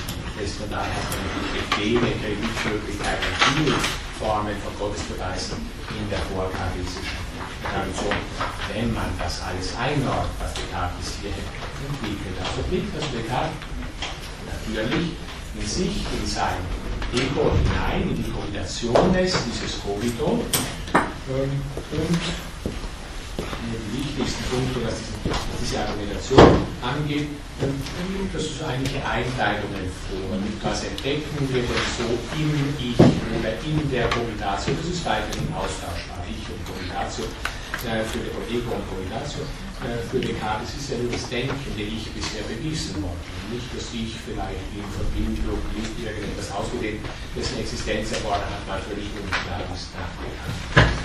Und dann haben wir hier jetzt diese wichtige Einteilung, auch diese wird mächtig geworden für die Entwicklung des äh, Nationalismus, dann die Einteilung aller Ideen Sie wissen ja, womöglich ja, neuzeitlicher Nationalismus, ein wirklicher Nationalismus bis hin zu Kant, also an, Moses Mendelssohn beispielsweise denkt, oder auch an Christian Wolff ist gerade wesentlich und wie auch immer mit Ideentheorie beschäftigt. Was ist denn eine Idee? Welche sind grundlegende Ideen? Wie hängen die voneinander ab? Wie kommen wir zu denselben? Da teilt also Descartes ein die Ideen, und das ist für den Cartesianismus eine stehende Unterscheidung oder Einteilung geblieben, die Ideen in Idee innate, also angeborene Ideen, Idee adventitie, erworbene Ideen und dann Idee anusofakte, also Ideen, die von mir selbst eben gemacht oder konzipiert, hervorgebracht worden sind, sind abgeleitet im Verhältnis zu den beiden. Da muss schon was anderes da sein, auf das diese äh, Abgeleitung äh, Beispiele, vielleicht gleich ganz kurz noch dazu, äh, dass ich verstehe, was ein Ding, was Wahrheit, was Bewusstsein ist, das scheint es, habe ich nur aus meiner eigenen Natur, qua Cogitatio, verstehen. Man muss, glaube ich, in dem Zusammenhang, nachdem wir dann viele die Wirklichkeit angeborener Ideen bezweifelt haben, nämlich im Wesentlichen die realistische neuzeitliche Philosophie. Deshalb Descartes muss sowas lehren, die angeborene Ideen. Und man kann nicht sagen, das Ich ist grundsätzlich Cogitation, Denken, als was er es erreicht hat, aber sagen, es gibt keine angeborenen Ideen. Das würde so viel heißen, wie, also es gibt Denken, aber keine Gedanken. Also wenn das Ich das Fundament der Philosophie überhaupt ist, dann müssen auch angeborene Ideen da sein. Nämlich genau jene Idee, ohne die im Denken überhaupt nicht möglich ist. Und wenn wir die betreffenden Inhalte weggeben würden, dann gäbe es sowas wie Denken nicht. Also wenn, der Zusammenhang scheint mir klar, wenn das Ich die Stellung hat, wie es bei Descartes hat, dann muss man auch lehren, es gibt angeborene Ideen. Die Stellung des Ichs bei Hume beispielsweise völlig anders sein, deswegen ist es auch völlig begreifbar, dass bei Hume da eben nicht von angeborenen Ideen der, die Rede ist. Abgesehen davon, dass wir nicht unbedingt auf derselben Stufe stehen. Gelegen also Wahrheit, Bewusstsein und ähnliches, Ideen, die wir als angeborene Ideen, also als notwendige Gedankenbestimmungen auffassen müssen, solche, wo wir sagen würden, da wäre das Denken weggedacht, wenn wir diese Bestimmungen. Nun haben wir aber in dem zweiten Gange gesehen, eben das Denken kann nicht weggedacht werden. Also die Implikation auch nicht die grundlegendsten Gedanken. Und nun argumentiert Descartes, nachdem also diese richtige Einteilung davor genommen hat, in der folgenden Weise, um also diesen ersten Gottesbeweis da durchzuführen, ganz grundlegende Gedankenbestimmung scheint zu sein, auch bei Descartes. Sie sehen also nicht nur in realistischen Zusammenhang, wie wir es vorher bei Welchen hatten, ist die Bestimmung der Ursache. Ursache-Wirkung. Descartes verträgt das jetzt natürlich hinein auch in das Ich. Der Stein hat seine, oder die Bewegung jedenfalls eines Steins hat seine Ursache. Aber auch meine Vorstellung des Steins ist nicht äh, so aus sich selbst heraus. Und auch der Zusammenhang, so sagt Descartes, zwischen dem Stein und der Vorstellung des Steins oder zwischen subjektiven und objektiven Inhalten von Vorstellungen wird mittels der Kategorie der Kausalität hergestellt. Da gibt es hier in eine einfache Möglichkeit. Das gelingt eine einfache Möglichkeit, die Existenz Gottes aus dem Ich heraus zu beweisen. Wir in uns nach.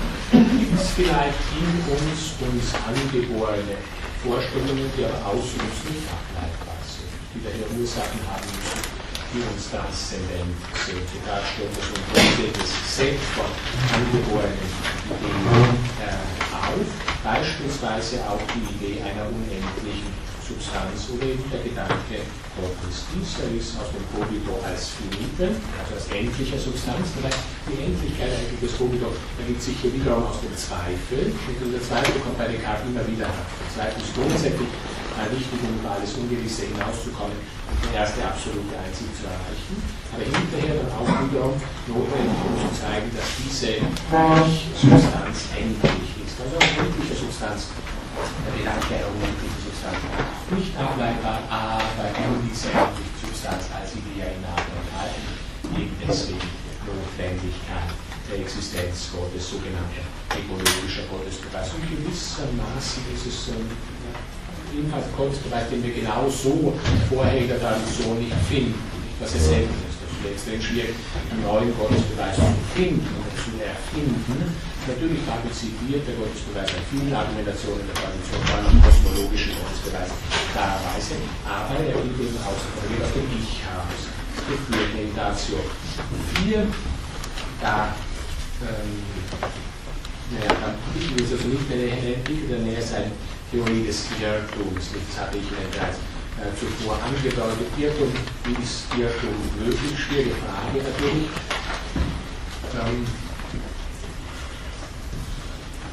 Also wenn Sie, wenn Sie Beispiel wieder weiter zurückdenken würden, Platos die Heilbekosten, der erstmals explizit diese schwierige Frage stellt, wie ist Irrtum möglich?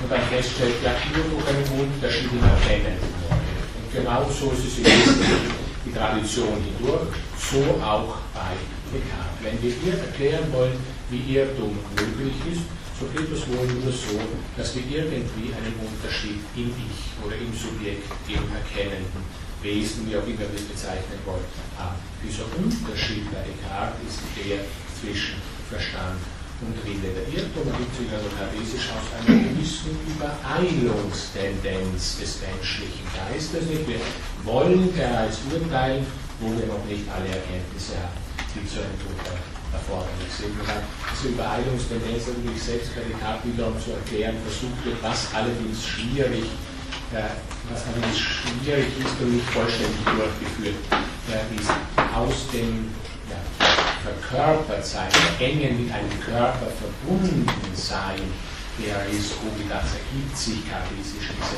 äh, Ja, und äh, fünfte Limitation ähm, machen wir dann noch äh, hinterher nicht unbedingt notwendig in Wirklichkeit für den grundlegenden Gedankengang der Innovation Philosophie sehr wirkmächtig geworden. Natürlich, und deswegen hier zu erwähnen, der zweite äh, Gottesbeweis, den Descartes bringt, der ontologische Gottesbeweis. Also, was die Kiste ontologischer Gottesbeweis angeht. Das ist natürlich eine große und wichtige Kiste. Warum? Weil es hier grundsätzlich um das Verhältnis zwischen Denken und Sein geht. Und zwar auf die höchsten Punkte jeweils angeht. Also wenn man wieder, ich habe es da vorher mal gemacht, auf den Satz des Parmenides, dann zurückgeht, dasselbe im Denken und Sein. Das wird es also in diesem Fall auf den Begriff Gottes angewandt. Descartes gilt als einer der beiden bekanntesten Denker, die den ontologischen Gottesbeweis geführt haben, nachdem der angeblich sein Erfinder war, nämlich Anselm von Canterbury, zumindest haben wir in den Situationen vorher keine formale Durchführung dieses Gottesbeweises. Also Descartes führt auch einen ontologischen Gottesbeweis im Rahmen der Meditatio 5. Sie müssen als ontologischer Gottesbeweis wir schließen auf die Existenz Gottes aus dem Begriff Gottes. Aus dem Begriff Gottes wird auf sein Sein geschlossen und nicht wie bei allen anderen Formen von Gottesbeweisen, zum Beispiel auch bei den ökologischen, den wir vorher hatten, wir gehen von irgendwas Endlichem Seienden aus und schließen von diesem endlichen Seienden auf ein ja, unendliches, allmächtiges, wie auch immer näher bestimmtes sein. Also wir von endlichen Sein zu unendlichen Sein. Im Unterschied eben zum ontologischen Gottesbeweis, der sich eben deswegen grundlegend von jeder anderen Form von Gottesbeweis unterscheidet, weil wir von einem Begriff ausgehen und zu zeigen versuchen, es gibt einen Begriff, der wird schon als Begriff falsch gedacht, wenn nicht mitgedacht wird, dass dieser Begriffsinhalt zugleich existiert. Also es gibt manches, das wird schon falsch gedacht, wenn es als nur gedacht und nicht zugleich sein Dafür ist es eine relativ, einfach, äh, relativ einfache Form des ontologischen Beweises in Meditatio 5 äh, durch Machiavelli nur so historisch gesprochen in den Resolutiones 1, also seine Antworten auf die ersten Einwände gegen die Meditation, es hat sich dann nochmal gründlicher die Thematik ontologischer Gottesbeweis äh, zugewandt und da äh, ja, einige Dinge hingeschrieben, die, wir würden sagen, mit Genie gedacht sind, die ich jetzt aber hier, äh, weil es zum Teil sehr diffizil werden, auch in die chronistische Auseinandersetzung mit nicht hervorführen kann. Ganz kurz abschließen, ich sagte, dass wir am Vormittag zumindest den Abschnitt 2 zu Descartes abschließen wollte. Ganz kurz nur einige wenige Takte zu dem letzten großen Werk des Descartes veröffentlicht hat, die Passion de l'âme, also die Leidenschaften der Seele. Eine schwierige Angelegenheit für äh, Descartes. Er versucht hier zunächst mal von Leidenschaft zu handeln.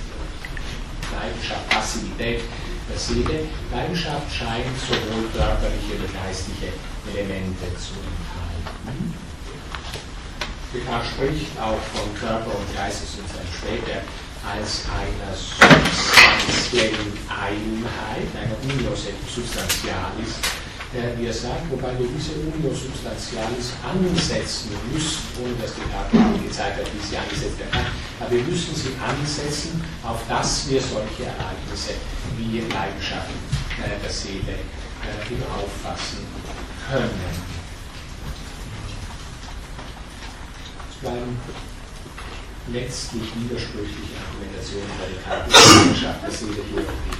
Mitunter spricht er von seinem Substanzendualismus ja ein Beispiel nur äh, dafür und sagt, es ist dem Wesen des Geistes nicht eigentümlich. Aber unter Geist muss man jetzt also auch die menschliche Seele subsumieren. Es ist dem Wesen des Geistes nicht eigentümlich, dass er mit dem menschlichen Körper vereint ist. Also wenn man einen solchen Satz hinschreibt, muss man sich nicht wundern, wenn man hinterher auf den Index gerechnet. Das ist eindeutig eine dogmatische Definition. Auf der anderen Seite, also da scheint einfach Mens und Homo scheinen einfach voneinander rein abtrennbar zu sein. Und das ist auch die grundsätzliche Ausrichtung, die wir in der Meditation zunächst mal sehen können.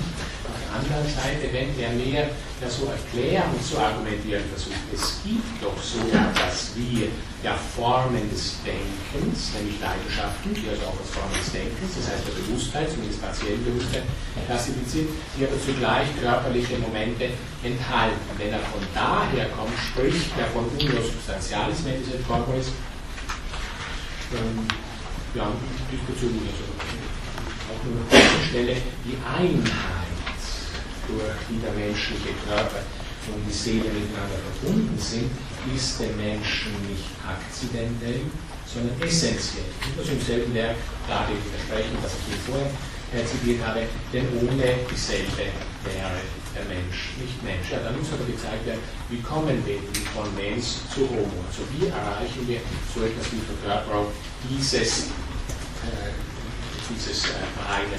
Das ist eine Frage, die Descartes letztlich mit vielen einzelnen Beschreibungen von Leidenschaften zu entwickeln versucht hat, aber pauschal nicht gelöst hat, deswegen es auch nicht zufällig ist, dass das Verhältnis zwischen Geist und Körper so eines der ganz großen Probleme des Cartesianismus ist ein gleiches vom Nationalismus und Spinozismus insgesamt in die Reiche des neuzeitlichen, weiter neuzeitlichen Realismus eingeht. Wir werden uns also mit dieser Frage weiter Nachmittag weiter beschäftigen, gehen jetzt in die Mittagspause und setzen dann in 40 Minuten.